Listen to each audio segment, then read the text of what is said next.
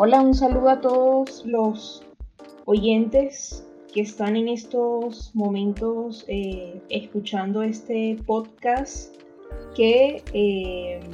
presentará algunas reflexiones acerca del proyecto titulado Análisis antropológico de las intervenciones, apropiaciones y resistencias de los discursos y prácticas biomédicas de mujeres en Santa Marta, Colombia, un proyecto de investigación que ha sido financiado por Colciencias y por la Universidad del Magdalena y que a su vez han participado tanto eh, profesores, profesoras, estudiantes, egresados, egresadas de tanto grupos de investigación de la Facultad de Humanidades como de la Facultad de Salud,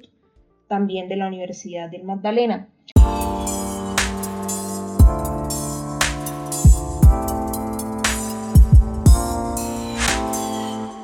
Este podcast que hoy van a escuchar es eh, el podcast introductorio de una serie de programas que vamos a tener muy cortos donde vamos justamente a plantear unas reflexiones, unos hallazgos, unas conclusiones de este proyecto de investigación que ya lleva un largo tiempo. Mi nombre es Mayra Mendoza, soy integrante del grupo de investigación en diversidad más que humana de la Universidad de Magdalena y conmigo hoy se encuentra también Angélica Vaquero, eh, quien al igual que yo hace parte del grupo de investigación y en conjunto somos parte de, de los investigadores y las investigadoras que han trabajado en el contexto, en el marco de este proyecto de investigación. Entonces tengo una serie de preguntas para hacerles eh, Angélica y me gustaría saber, bueno, mm, hola Angélica, ¿cómo estás? Hola, buenas tardes. Eh, me gustaría que le pudiésemos contar a la gente, mm, por ejemplo, cuál fue el objetivo del proyecto y en general cómo se dio inicio al mismo. Eh, bueno, el objetivo del proyecto era sobre todo acercarnos a los procesos biomédicos, pues desde los cuales se regula todo lo que tiene que ver con el embarazo, con el parto, con la lactancia en mujeres, eh, pues específicamente en Santa Marta, pero también cómo esas mujeres se apropian de esos procesos, cómo algunos de esos procesos son rechazados y también cómo incluso son resignificados por, por ellas. Entonces, bueno, la idea era eh, ir a diferentes instituciones de salud, hacer trabajo de campo, hacer como una serie de recorridos etnográficos por clínicas, eh, puestos de salud, hospitales y así acompañar pues a las mujeres en sus distintas intervenciones y también estar muy cerca del personal de la salud para de alguna manera poder identificar como todos estos procesos biomédicos y cómo son pues llevados a cabo en, en, el, en el sitio, ¿no? O sea, era un, era un proyecto que quería ver como la... O sea, iba a tener presente la mirada de las mujeres, ¿cierto? Sí. Pero también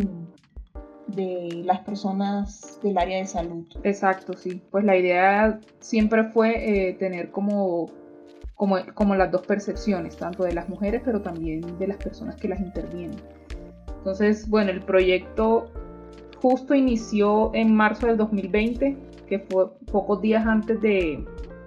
de la declaración de la pandemia, entonces pues no pudimos seguir estrictamente esta metodología que nos habíamos propuesto. No pudimos como hacer eh, en ese momento pues ningún tipo de acercamiento presencial, lo cual también resultó pues interesante en el marco del proyecto porque permitió como analizar en ese contexto de la pandemia como todos estos procesos biomédicos eh, sobre la regulación del embarazo, del parto y la lactancia y por supuesto también permitió ver cómo, cómo las mujeres respondían a esto pues en el contexto de la pandemia. Bueno, eso suena interesante, ¿no? Eh, y justo, o sea, como tú nos, estabas planteando este tema de, de lo que se pretendía hacer con el trabajo de campo, yendo a, las, a esas instituciones eh, como hospitalarias, pues justo porque emerge la pandemia, cómo se dio ese proceso eh, de trabajo de campo, ¿no? Y pues también sería muy interesante saber, más allá del trabajo de campo eh, y ver esa reconfiguración que se dio, eh, ¿qué acompañó ese trabajo de campo? Bueno, por supuesto, eh, nosotros no pudimos ir a ninguna parte. En ese momento, de hecho,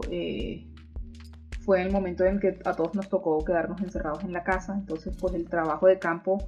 nos tocó hacerlo de manera remota a través de plataformas como Zoom, como Microsoft Teams, como WhatsApp. Entonces lo que hicimos fue a través de estas herramientas tecnológicas eh, tener esos acercamientos que fueron pues los acercamientos más importantes porque fueron las entrevistas a más de 20 mujeres eh, gestantes o lactantes. Y bueno, eso también representó un reto, como lograr conversar a la distancia sobre estos temas que son pues muy íntimos y muy importantes en la vida de las mujeres, pero, pero a la final fue una gran experiencia porque con el equipo logramos generar como esos espacios de confianza y, finalmente sentirnos como muy cómodas a pesar de que teníamos que hacerlo todo a través de, estas plataformas. Y bueno, no, antes de iniciar el proceso de las entrevistas también junto con el equipo de investigación se hizo una revisión de literatura relacionada con el tema eh, sobre gestación, lactancia, y era sobre todo como para conocer cómo se ha abordado esta temática como globalmente y pues cuáles han sido los hallazgos principales en, en, estas revisiones. Entonces, esto lo que nos permitió fue como poder abarcar como un rango de análisis mucho más amplio y también poder eh, proponer otros análisis a través justamente de, estas experiencias de las mujeres y de lo que pues ellas priorizaban en todo momento en las entrevistas a, lo que le daban más importancia y que era eso que les interesaba compartirnos. Esto me parece que es bien importante, ¿no? Porque a la final es eh, como que te permite entrever que no solamente es necesario un trabajo de campo, sino también allí como otros elementos que de pronto te puedan dar elementos eh, posteriormente para plantear un, análisis, ¿cierto? Cierto tipo de reflexión. Me llama la atención esto de trabajo de campo a través de, de medios remotos, porque bueno, no sé, me, me pregunto una pregunta chiquitita, como cómo fue ese tema de, no sé, tú sabes cuando se va el internet y se cae la comunicación, o sea, cómo, ¿Cómo fue que se trabajó como todos esos obstáculos que también se presentan en ese tipo de comunicación? Pues realmente fue bastante difícil, sobre todo teniendo en cuenta que algunas mujeres no tenían acceso a internet y si tenían acceso tal vez no era como de, buena calidad, entonces sí hubo bastantes inconvenientes eh, al momento de las entrevistas y bueno, no solamente de las mujeres que entrevistamos, sino también de, los de las entrevistadoras. Eh, tratábamos sobre todo de, de, pues de resolverlo eh, de manera rápida. Era sobre todo, por ejemplo, a través, cortábamos las entrevistas cuando ya la señal estaba muy mal, entonces a través de notas de, de WhatsApp yo le iba yo y, otras compañeras íbamos preguntando eh, y ellas nos iban respondiendo por notas de WhatsApp. Entonces tratábamos como de sortearlo de manera rápida, sobre todo para que no se cortara como, como esa comunicación y ese, y ese momento de confianza que ya se había generado. Entonces, pues, pero igual sí fue muy difícil, fue bastante complicado por, por el tema de, de la mala calidad del Internet en Santa Marta. Bueno, y finalmente, eh, si, te pediría que sintetizaras un poco los hallazgos más importantes de la investigación, ¿cuáles, cuáles serían? Bueno, yo creo que uno de los análisis eh, como fundamentales fue entender que, que, todo el proceso del embarazo, del parto, de la lactancia, pues no es un evento individual, sino que es sobre todo un evento de carácter colectivo y social, pues porque involucra también a los familiares, a los amigos, a los conocidos de las mujeres, pero también pues por supuesto al personal de salud que, con el que ellas están interactuando todo el tiempo y, a esas redes que la misma mujer va tejiendo pues bien sea para informarse o para llevar a cabo como otros procesos eh, diferentes a los que le brinda el sistema de salud. Y pues en concreto eh, fue bien importante como lograr identificar que, por ejemplo, muchos de los procesos biomédicos a los que ellas se someten están de alguna manera mediados todo el tiempo por ese rol que socialmente se le designa a la mujer, que tiene que ver, por supuesto, con la maternidad y con, y con ver a la mujer como la encargada de la reproducción de la sociedad. Y entonces, justo como esto ha llevado también a que se ejerzan pues, prácticas de, eh, de violencia, que es lo que se ha denominado la violencia obstétrica y, y, que sobre todo esta violencia verla que está asociada pues a estas nociones de género que se enfocan como exclusivamente en lo biológico. Entonces, pues lo interesante fue encontrar que, que hay una regulación específica por parte del conocimiento médico, pero que las mujeres en muchas ocasiones generan como diferentes prácticas de apropiación, de resignificación y de resistencia y que eso se vio como por ejemplo en experiencias eh, que encontramos que las mujeres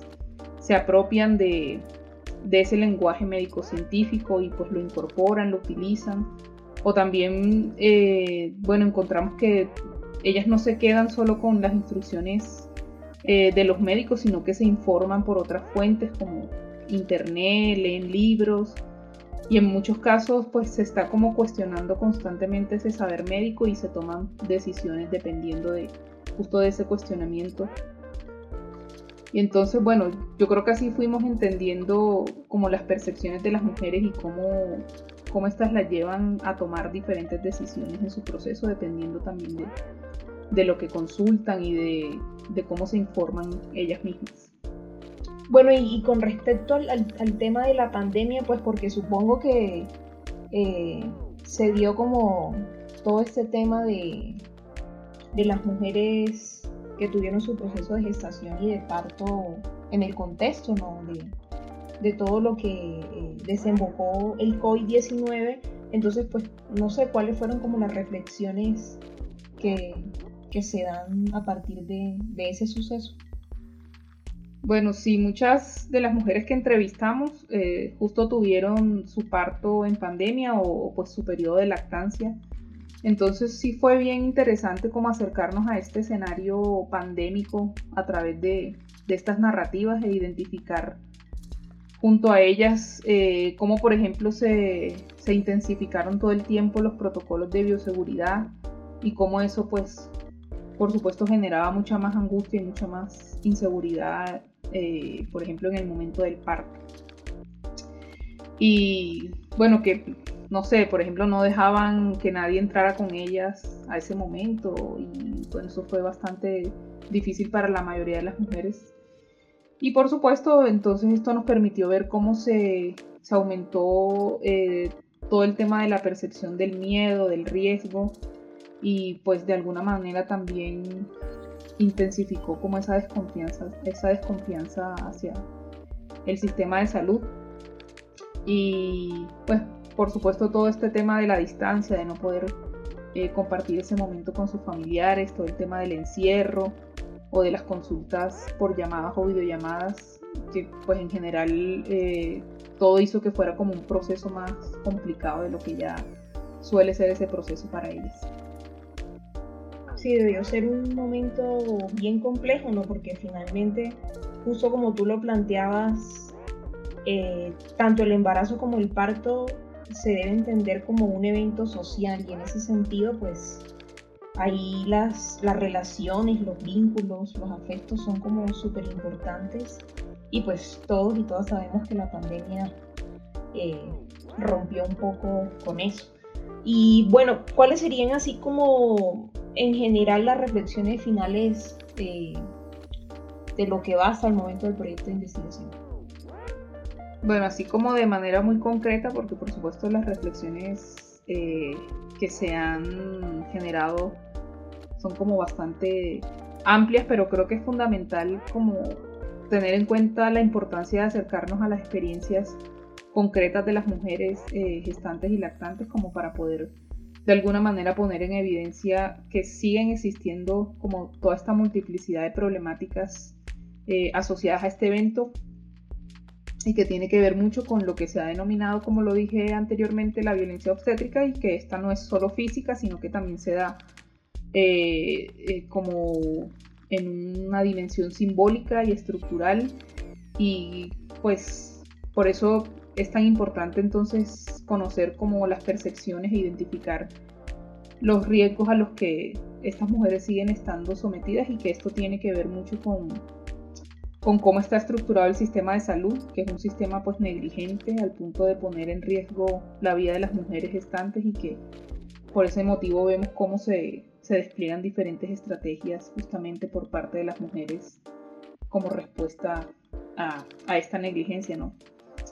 Y bueno, por supuesto todas estas afectaciones tienen que ver puntualmente con, la condición de género y lo ideal sería que se pudieran generar más políticas públicas en donde realmente se tengan en cuenta eh, como las experiencias específicas de las mujeres y, sus percepciones frente a esto. Hay una nueva ley ¿no? que salió hace poco. Sí, hay una nueva ley, creo que es la, si no estoy mal, 2244, que tiene que ver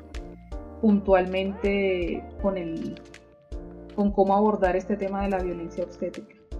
un, dato ahí como importante para,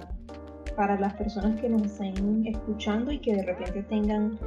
un interés sobre este tipo de investigaciones, ¿no? Eh, y justo, bueno,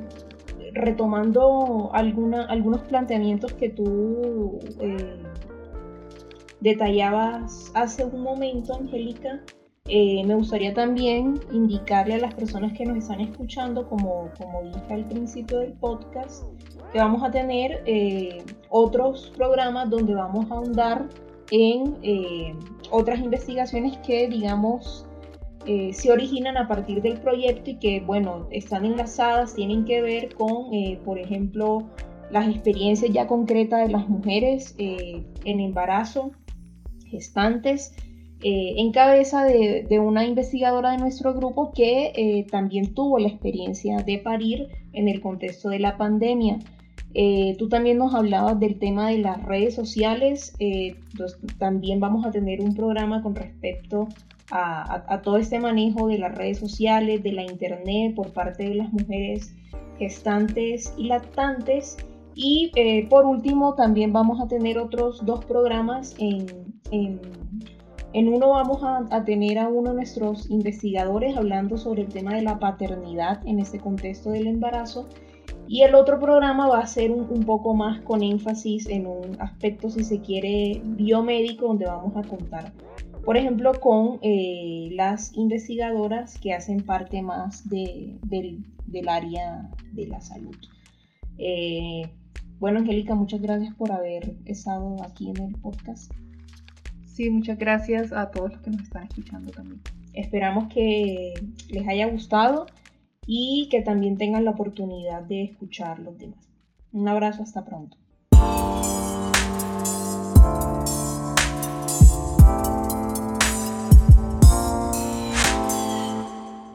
Este podcast fue posible gracias al trabajo de los grupos de investigación IDH-UM, HICSE y Salud Familiar de la Universidad del Magdalena